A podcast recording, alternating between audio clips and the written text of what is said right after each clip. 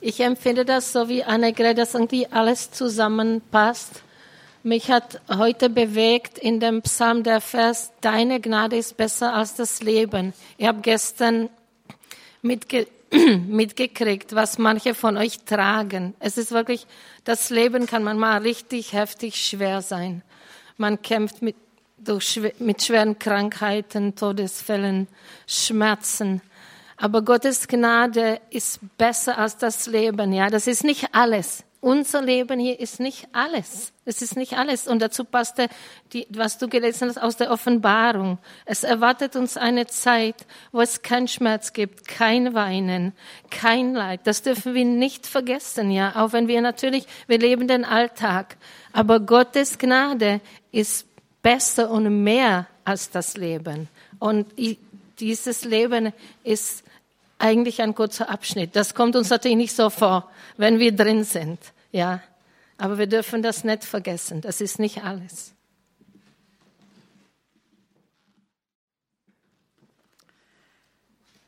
Der Predigtext steht im Buch Josua, das zweite Kapitel. Ich lese nach der Luther-Übersetzung und ist überschrieben Die Kundschafter in Jericho.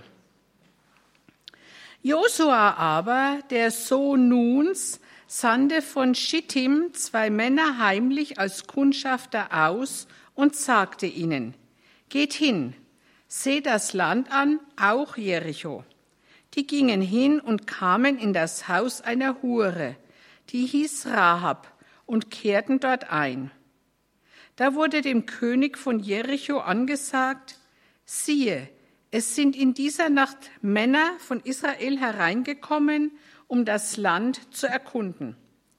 Da sandte der König von Jericho zu Rahab und ließ ihr sagen, Gib die Männer heraus, die zu dir in dein Haus gekommen sind, denn sie sind gekommen, um das ganze Land zu erkunden. Aber die Frau verbarg die beiden Männer und sprach, Ja, es sind Männer zu mir hereingekommen, aber ich wusste nicht, woher sie waren. Und als man die Stadttore zuschließen wollte, als es finster wurde, gingen sie hinaus, und ich weiß nicht, wo sie hingegangen sind. Jagt ihnen eilends nach, dann werdet ihr sie ergreifen. Sie aber hatte sie auf das Dach steigen lassen und unter den Flachsstängeln versteckt, die sie auf dem Dach ausgebreitet hatte. Die aber jagten den Männern nach auf dem Wege zum Jordan bis an die Furden. Und man schloss das Tor zu, als sie draußen waren, die ihnen nachjagten. Und ehe die Männer sich schlafen legten, stieg sie hinauf zu ihnen auf das Dach und sprach, ich weiß, dass der Herr euch das Land gegeben hat, denn ein Schrecken vor, euch ist über uns gefallen und alle Bewohner des Landes sind vor euch feige geworden. Denn wir haben gehört, wie der Herr das Wasser im Schilfmeer ausgetrocknet hat vor euch her, als ihr aus Ägypten zogt. Und was ihr den beiden Königen der Amoriter, Sihon und Og, jenseits des Jordans getan habt, die ihr an ihnen den Bann vollstreckt habt. Und seitdem wir das gehört haben, ist unser Herz verzagt und es war keiner mehr vor euch zu atmen, denn der Herr, euer Gott, ist Gott oben im Himmel und unten auf der Erde. So schwört mir nun bei den Herrn, weil ich an euch Barmherzigkeit getan habe, dass auch ihr an meines Vaters Haus Barmherzigkeit tut und gebt mir ein sicheres Zeichen dass ihr leben lasst meinen Vater, meine Mutter, meine Brüder und meine Schwestern und alles, was sie haben und uns vom Tode errettet. Die Männer sprachen zu ihr, tun wir nicht Barmherzigkeit und Treue an dir, wenn uns der Herr das Land gibt, so wollen wir selbst des Todes sein, sofern du unsere Sache nicht verrätst. Da ließ Rahab sie an einem Seil durch das Fenster hernieder, denn ihr Haus war an der Stadtmauer und sie wohnte an der Mauer. Und sie sprach zu ihnen, geht auf das Gebirge, dass ich euch nicht das euch nicht begegnen, die euch nachjagen, und verbergt euch dort drei Tage, bis sie zurückkommen, die euch nachjagen. Danach geht eure Straße. Die Männer aber sprachen zu ihr, wir wollen den Eid so einlösen, den du uns hast schwören lassen. Wenn wir ins Land kommen, so sollst du dies rote Seil in das Fenster knüpfen, durch das du uns herniedergelassen hast, und zu dir ins Haus versammeln deinen Vater, deine Mutter, deine Brüder und deines Vaters ganzes Haus. Und wer zur Tür deines Hauses herausgeht, dessen Blut komme über ihn. Aber wir seien unschuldig durch, doch, durch, doch das Blut aller, die in deinem Hause sind, soll über uns kommen, wenn Hand an sie gelegt wird. Und wenn du etwas von dieser unserer Sache verrätst, so sind wir des Eides los, den du hast schwören lassen uns. Sie sprach, es sei, wie er sagt, und ließ sie gehen. Und sie gingen weg. Und sie knüpfte das rote Seil ins Fenster. Sie aber gingen weg und kamen aufs Gebirge und blieben drei Tage dort, bis sie zurückgekommen waren, die ihnen nachjagten. Denn sie hatten sie gesucht auf allen Straßen und doch nicht gefunden. Da kehrten die beiden Männer um und gingen vom Gebirge herab und setzten über und kamen zu Josua, dem Sohn Nuns, und erzählten ihm alles, was ihnen begegnet war.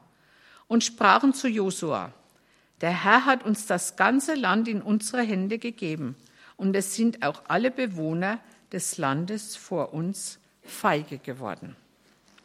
Amen.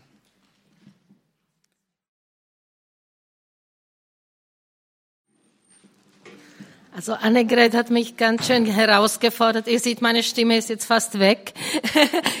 Sie hat gesagt, also nach dem Seminar vielleicht könntest du uns noch kurz etwas zum Segen sagen.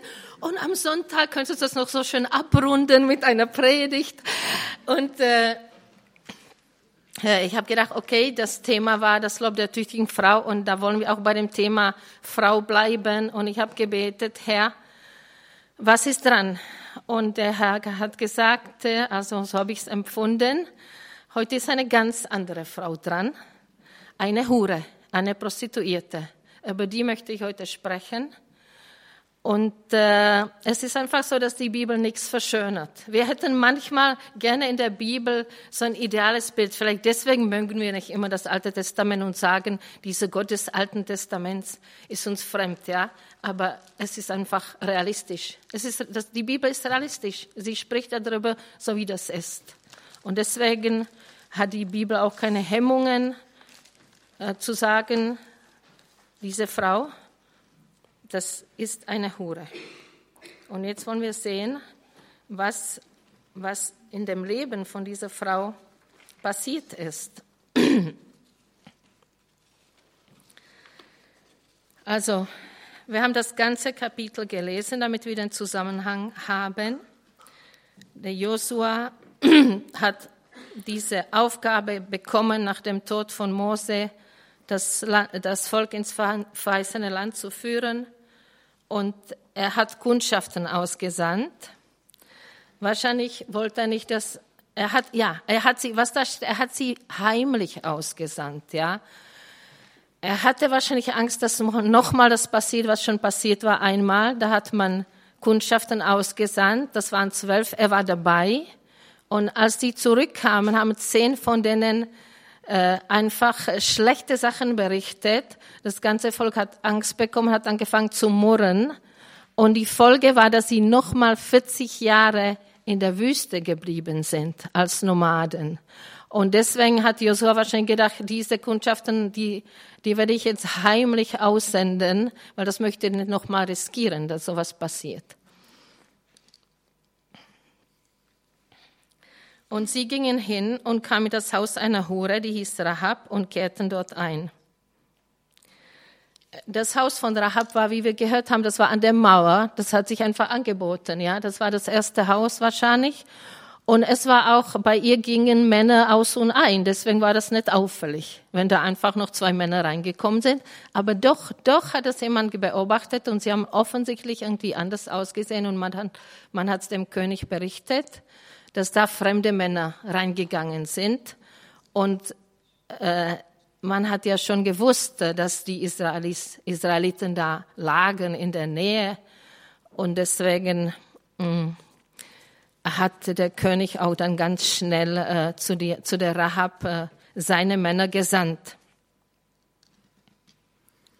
Und jetzt kommt etwas Überraschendes. Ja, sie, die Rahab, sie versucht nicht ihrem König zu gefallen. Eigentlich normalerweise, wenn jetzt so eine Situation ist, ich bin jetzt, ich lebe in einer Gesellschaft, äh, äh, bin in, innerhalb von einer Stadt, innerhalb von einer Gemeinschaft und äh, es kommen eigentlich feindliche Kundschaften und der König möchte sie fassen, dann normalerweise würde man sagen, äh, da, da strengt man sich an, die rauszugeben und dem König zu gefallen, weil man dann vielleicht Vorteile bekommen kann oder irgendwie.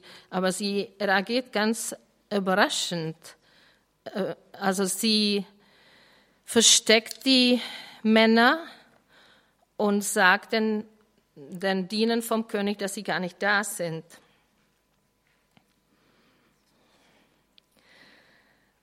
Wer einen starken Gerechtigkeitssinn hat, der denkt vielleicht, äh, ja, die Rahab äh, hat aber gelogen, wenn sie gesagt hat, dass die Männer nicht mehr bei ihr sind.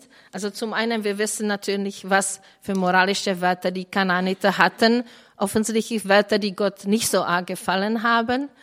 Aber auch auch sagen wir, wenn, wenn das klar gewesen wäre, ich habe darüber nachgedacht, es gibt noch so einen ähnlichen Fall, äh, das habe ich gestern, wollte ich eigentlich das noch erwähnen und habe das dann vergessen. Es gibt gottesfürchtige Frauen, die in einer ähnlichen Situation in Ägypten, als der Pharao wollte, dass die äh, Babys, die jüdische Babys, die jüdische Jungs umgebracht werden, gab es da zwei Hebammen, die sind auch mit Namen genannt, Schifra und Pua. Und es steht ausdrücklich, dass die gottesfürchtig waren. Und sie haben nicht die Babys umgebracht und haben einfach dann zum Pharao gesagt, dass die jüdischen Frauen zu, sehr schnell sind und dass die Kinder auf die Welt kommen, bevor sie, bevor sie ankommen. Ja, es kann teilweise, teilweise war es vielleicht die Wahrheit, aber ich habe darüber nachgedacht das sind einfach extreme Situationen, wo es darum geht, jemanden zu verraten oder jemanden preiszugeben. Und dazu hat Bonhoeffer einen sehr starken Satz gesagt. Er war ja in der gleichen Situation, stimmt? Bonhoeffer äh, in der Nazi-Zeit äh, lebte unter einem Regime, mm, dem er widerstanden hat und er hatte Freunde und äh, es war die Frage, ja, wenn ich unter Druck komme, soll ich sie verraten oder soll ich vielleicht lügen, was soll ich machen? Und er hat gesagt, es ist besser, wenn ein wahrhaftiger Mensch lügt, als wenn ein Lügner die Wahrheit sagt. Das finde ich stark. Ja. Das danke. Also das denke ich, dass, dass wenn ein wahrhaftiger Mensch gezwungen ist zu lügen, um andere zu schützen und zu retten, sieht das offensichtlich Gott anders. Also das war der Fall der Rahab. Und sie hat einen Grund dazu. Sie hat einfach irgendwas erkannt und sie hat es auch gegenüber den Kundschaften bekannt. Sie hat einfach einen Glauben bekommen an ihren Gott. Sie sagt zu ihnen, ich weiß, dass der Herr euch das Land gegeben hat und auch der Herr euer Gott ist, Gott oben im Himmel und unten auf Erden, ja. Das war der Beweggrund von ihrem Handeln. Und das ist so interessant. Wir müssen uns wirklich einleben in ihre Situation. Also zum einen haben wir schon, also sie war einfach unten in der Gesellschaft. Ja, sie war Hure, sie hatte Eltern, Geschwister, aber sie hatte selber keinen Mann und Kinder. Und sie war in einer Stadt, von der es klar war, dass diese Stadt eingenommen wird. Sie warteten alle dort auf eine Invasion. Also sie war eigentlich in einer hoffnungslosen Situation, ja. Und sie hat aber erkannt, Handeln Gottes in dieser Situation. Und als diese Kundschafter kamen, hat sie sich auf die richtige Seite gestellt. Sie hat einfach gesagt, das ist Gott, was da jetzt kommen soll. Das ist Gott. Er ist derjenige, der dem israelischen Volk das Land verheißen hat. Das ist sein Wirken. Und deswegen hat sie im richtigen Moment das Richtige gemacht. Und das, das ist, das ist das, was ich auch gestern versucht habe zu sagen. Es geht ja nicht darum, dass wir immer vollkommen sind, aber es geht darum, dass wir im richtigen Moment das Richtige machen. Und da drin müssen wir uns üben, denke ich. Da müssen wir uns tagtäglich üben, dass wir einfach in Verbindung mit Gott sind und dann die, auch die kleinen Entscheidungen mit ihm treffen. Weil ich denke, dass nur so, wenn wir dann in, äh, fähig sind, auch richtig die großen Entscheidungen treffen, wenn wir so unter Druck sind wie die Rahab. Ich glaube, sie war unter unheimlichen Druck in dem Moment, als die Diener vom König kamen. Ja. Und äh, äh sie erzählt dann den Kundschaften über die, was man so redet in, unter den Menschen in Jericho und sie sagt, denn wir haben gehört, wie der Herr das Wasser im Schilfmeer ausgetrocknet hat vor euch her, als sie aus Ägypten zog. Das war schon 40 Jahre her, weil die, ich sage, die Israeliten wurden bestraft und sie blieben nochmal 40 Jahre in der Wüste und trotzdem hat man noch darüber geredet. Man hat einfach immer noch äh, das war so was Großes, was Gott da gemacht hat. Ja, das, das hat man nicht so schnell vergessen einfach. Und sie haben einfach gewusst irgendwie, ja, das war Gott, der hat ja das Meer geteilt, als das Volk, das war Gott, das kann niemand machen. Das war der Schöpfer, das war ein Gott, der über die ganze Natur herrscht. Ja, aber die Menschen der Stadt haben reagiert und so waren auch die, die äh, äh, Könige, der Sichon und der Og, die haben Angst bekommen, haben sich dagegen, haben dagegen gekämpft. Sie haben sich dagegen gesträubt. Und obwohl sie wussten, das ist Gott. Ja, aber sie haben mit Angst reagiert und mit Feindschaft. Und die Rahab, die hat es auch erkannt, das ist Gott und hat einfach äh, sich auf die Seite von seinem Plan gestellt. Und viel mehr muss ich eigentlich nicht dazu sagen. Das ist, äh, wobei da noch ein interessanter Moment ist, wo die Israeliten mit ihr reden, sie, sie machen da fast einen Vertrag mit ihr. Also sie stellen alles ganz klar. Aber sie sagen da, wenn uns der Herr das Land gibt, dann. Das ist sehr interessant. Es scheint, dass die ganzen Leute in Jericho wussten, Gott will jetzt ihnen das Land geben und die Israeliten sagen, wenn uns der Herr das Land gibt, dann, wenn wir tatsächlich unser Versprechen einhalten. Die waren sich selber vielleicht nicht so ganz sicher. Und ich denke, das ist bis heute so. Das ist bis heute so. Ich, warum ich die Situation vergleiche? Ich vergleiche die Situation, weil wir jetzt nach fast 2000 Jahren Zerstreuung sehen, dass das jüdische Volk wieder in das Land zurückgekommen ist. Und äh, ich sehe da drin Gottes Hand. Ich sehe, das ist Erfüllung von Verheißungen, die Gott seinem Land Volk gegeben hat. Aber viele Israelis sind sich da nicht so sicher. Und ich denke, das ist auch unsere Aufgabe, einfach, wenn wir das sehen, sie da drin zu stärken, weil man ihnen ja eigentlich die ganze Zeit sagt, ihr seid hierher gekommen und habt den Palästinensern das Land weggenommen und das Land gehört euch gar nicht und äh, wäre besser, ihr wäret dort geblieben, wo ihr wart und solche Sachen. Und wenn man das immer wieder hört, da, das beeinflusst einfach einen. Und äh, ja, aber die Rahab hat die Situation verstanden und hat es ihnen ganz klar gesagt. Und äh, ich glaube, sie hat sie sehr aufgebaut, weil wo sie dann zurückkamen zum Josua, haben sie, haben sie das praktisch dann schon, sie, sie sind als Kundschaften hingegangen, um vielleicht zu sehen, wie überhaupt, wie ist diese Stadt befestigt und stimmt, was man so von der, Milita vom, von dem militärischen Punkt äh, sehen muss. Aber sie haben was anderes erfahren dort. Sie haben erfahren, dass die Leute dort eigentlich wissen, dass es Gott ist, der handelt. Ja, und kamen ziemlich aufgebaut zurück und haben äh, zum Josua gesagt, das war ganz am Ende vom Kapitel, der Herr hat uns das Land, ganze Land in unsere Hände gegeben und es sind auch alle Bewohner des Landes für uns feige geworden. Also sie haben eine viel wertvollere Information bekommen, dass, dass es Gott ist, der handelt und dass das eigentlich alle wissen. Ja. Und jetzt ist da noch eine sehr interessante Sache im Text, dass ich habe diese Geschichte hat mich schon länger bewegt, aber man kann in der Bibel wirklich immer, immer Neues entdecken. Als ich es nochmal gelesen habe und auch auf Hebräisch, da habe ich gemerkt, dass, wo es um dieses Seil geht, Zum einen ist das ein rotes Seil, habt ihr gehört? Da kommt wieder dieser Karmesinstoff. Dieses Karmesin, das Blutrote, ja, was wir auch hatten bei der tüchtigen Frau. Ihr Haus ist in Karmesin gekleidet und ich habe gesagt, das könnte ein Hinweis, dieses Blutrote könnte ein Hinweis sein darauf, auf, auf Jesus, ja. Und jetzt gibt's da dieses Karmesinseil und da ist aber ein, ein Wort noch dabei, das man gar nicht übersetzen kann. Da steht noch ein Wort, äh, ein überflüssiges Wort auf Hebräisch, Tikva. Vielleicht weiß jemand, was das heißt, Tikva.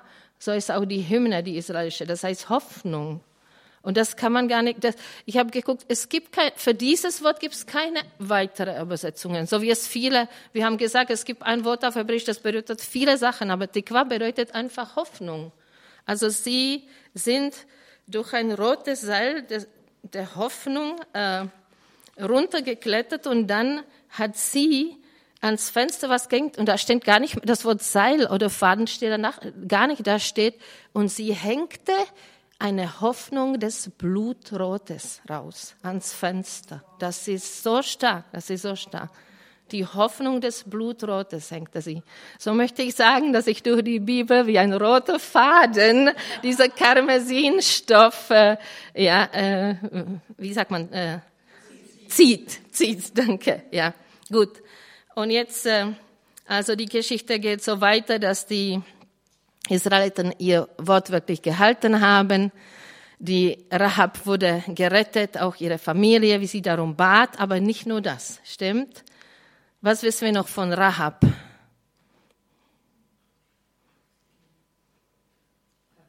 Ja? Sie ist im Stammbaum von Jesus. Das heißt, ist die Rahab Hure geblieben? Nein. Nein, sie hat eine Familie gegründet. Sie hat geheiratet. Sie hat Kinder auf die Welt gebracht. Und was für eine Familie? Aus dieser Familie kam Jesus, der Messias, der Heiland.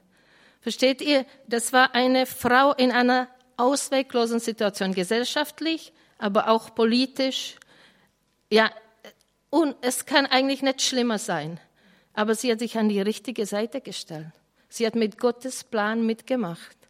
Und Gott hat sie einfach daraus erhoben und hat sie gebraucht, hat sie reingenommen in seinen Heilsplan Gottes. Und ich denke, das ist sehr, sehr wichtig, dass nachdem wir jetzt so lange über so, eine, so ein ideales Bild von einer Frau geredet haben, das Entscheidende ist, dass man sich an Gott hält, dass man an ihn glaubt und dass man mitmacht. Jetzt lese ich euch nur noch zwei Stellen vor, die auch im Neuen Testament über die Rahab stehen. Sie wird uns einfach als Beispiel gegeben, und zwar in Hebräerbrief im elften Kapitel. Das ist ein Kapitel, was die ganze Zeit um Glauben geht. Ich fange ein bisschen früher an, weil da wird auch über den Auszug aus Ägypten gesprochen, im Vers 29. Durch den Glauben gingen sie durchs Rote Meer wie übertrockenes Land. Das versuchten die Ägypter auch und ertranken. Durch den Glauben fielen die Mauern Jerichos, als Israel sieben Tage um sie herumgezogen war. Durch den Glauben kam die Hure Rahab nicht mit den Ungehorsamen um, weil sie die Kundschaft in Frieden aufgenommen hatte. Und was soll ich noch mehr sagen? Die Zeit würde mir zu kurz. Das finde ich auch unheimlich, dass sie ist praktisch, er nennt dann noch ganz schnell ein paar Leute, aber sie ist praktisch die letzte, über die er ausführlich redet und über ihren Glauben. Ja, wow, was für eine Herrlichkeit. Ja. Und dann wird sie uns auch als Beispiel in Jakobus gestellt, wo wo er darüber redet, dass es wichtig ist, dass der Glauben durch Taten zum Ausdruck kommt. Das ist in Jakobus 2. Ich lese vom Vers 24. So seht ihr nun, dass der Mensch durch Werke gerecht wird, nicht durch Glauben allein. Desgleichen die Hura Rahab ist sie nicht durch Werke gerecht geworden, als sie die Boten aufnahm und sie auf einem anderen Weg hinausließ. Also sie ist gerecht geworden. Die Hoffnung des Blutroten war einfach da. Und es gibt noch, ah, ist es noch ein, noch ein einziger Vers. Das, das ist uh, unglaublich. Das steht in dem Josua-Buch weiter, ein paar Kapitel weiter. Da steht im sechsten Kapitel, Vers 25, Und sie blieb in Israel wohnen bis auf diesen Tag. Ja, bis auf diesen Tag. Durch Jesus, bis auf diesen Tag ist sie da. Amen.